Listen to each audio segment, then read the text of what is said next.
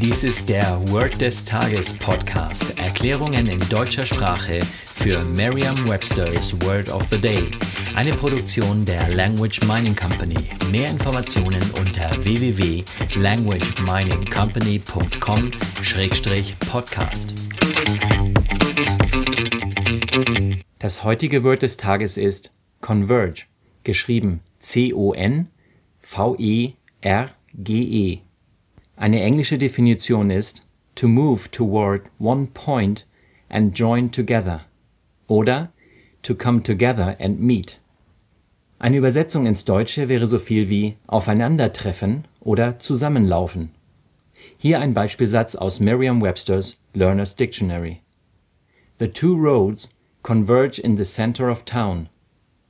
Die beiden Straßen laufen in der Mitte der Stadt zusammen. Eine Möglichkeit, sich dieses Wort leicht zu merken, ist die Laute des Wortes mit bereits bekannten Wörtern aus dem Deutschen, dem Englischen oder einer anderen Sprache zu verbinden. Sicher gibt es das Fremdwort konvergieren, das dieselben Wurzeln in der lateinischen Sprache hat. Jedoch gehen wir einmal davon aus, dass Sie dieses Wort nicht kennen. Wie immer sollten Sie sich die Vorsilben merken, da diese immer wieder auftauchen und Ihnen dabei helfen, Eselsbrücken zu bauen. Con bedeutet meist mit. Und Fällt Ihnen spontan noch etwas zum zweiten Teil des Wortes, also zu Verge ein? Hm, also mir im Moment auch nicht. Sprechen Sie dennoch das Wort converge immer wieder mit Ihrer inneren Stimme aus.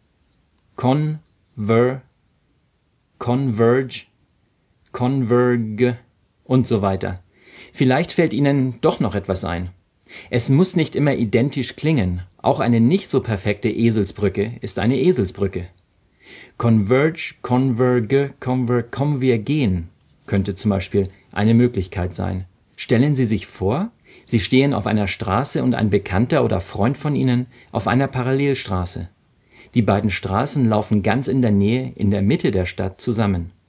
Sagen Sie jetzt zu Ihrem Bekannten oder Freund, komm wir gehen, und lassen Sie es wie converge klingen.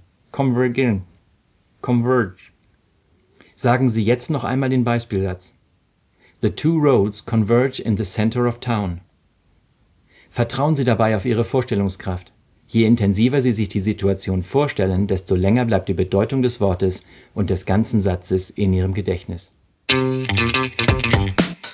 Das war Word des Tages mit Carsten Peters von der Language Mining Company.